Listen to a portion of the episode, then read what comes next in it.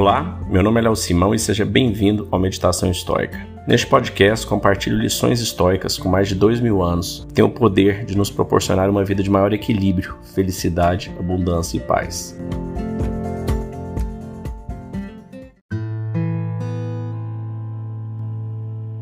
Quais necessidades são reais? Sêneca.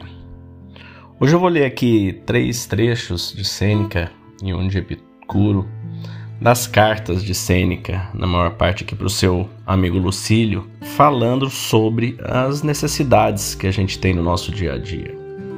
E para a gente tentar entender realmente o que, que essas necessidades, quais delas são realmente reais e quais são apenas na nossa mente. Porque a gente vive cercado de necessidades que a gente acredita que existam e na prática, é a hora que você vai perceber, isso é uma ilusão criada tanto para induzir ao consumo, quanto para induzir a sensação de inclusão na sociedade, no seu grupo de amigos, de família, de trabalho. É, e a gente tem sempre a alternativa de mudar a nossa visão sobre esses muros invisíveis, sobre essas correntes e essas gaiolas de ouro imaginárias. Então vamos lá. Sêneca disse a primeira coisa que a filosofia se compromete a transmitir é o sentimento de solidariedade com todos os homens. Em outras palavras, simpatia e sociabilidade. Separamos nossa promessa se formos diferentes dos outros homens. Devemos cuidar para que os meios pelos quais desejamos atrair admiração não sejam absurdos e odiosos. Nosso lema, como você sabe, é viva de acordo com a natureza. Mas é totalmente contrário à natureza torturar o corpo, odiar, a elegância inexorável, ser sujo de propósito, comer alimentos que não são apenas simples, mas também repulsivos e proibitivos. Então, essa foi a primeira.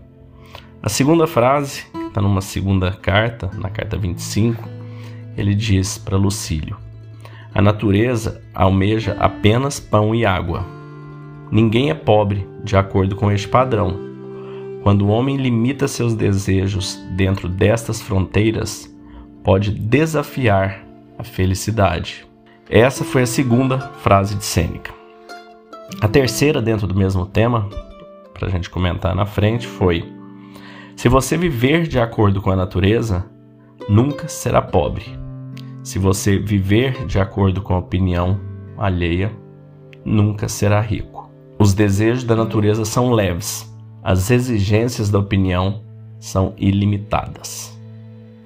Bom, então aqui fica muito claro né, o que ele está dizendo, que é exatamente o que eu disse no início. A gente viver de acordo com a opinião de terceiros, dessa ilusão mental que nós deixamos ser criadas na nossa cabeça onde nós devemos nos importar com a opinião de outras pessoas, o que eles fazem, o que eles dizem, o que eles acham de nós.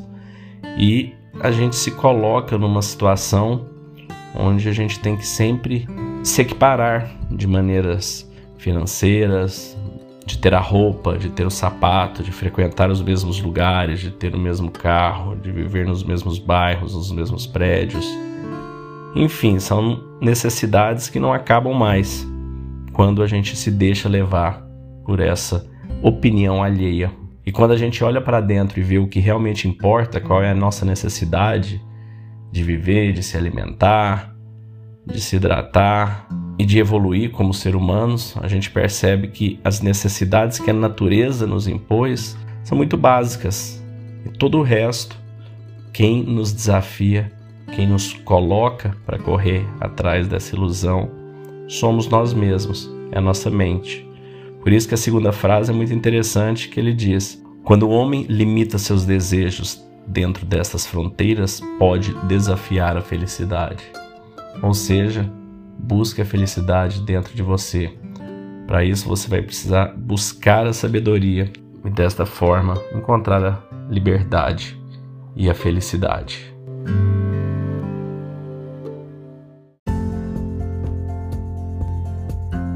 Se você gostou desse podcast, Deixe seu like, siga nosso canal e compartilhe. Alguém pode estar precisando escutar isto hoje. Seja você a pessoa a levar esta mensagem de força e resiliência. Pode mudar o dia e o destino de alguém. Estoicismo é uma fórmula que nos ajuda a superar os desafios e dificuldades da vida. Você pode nos escutar diariamente no Spotify, Apple e Google Podcast e também no Instagram, buscando por Meditação Estoica. Fique com Deus e tenha um dia de abundância e paz.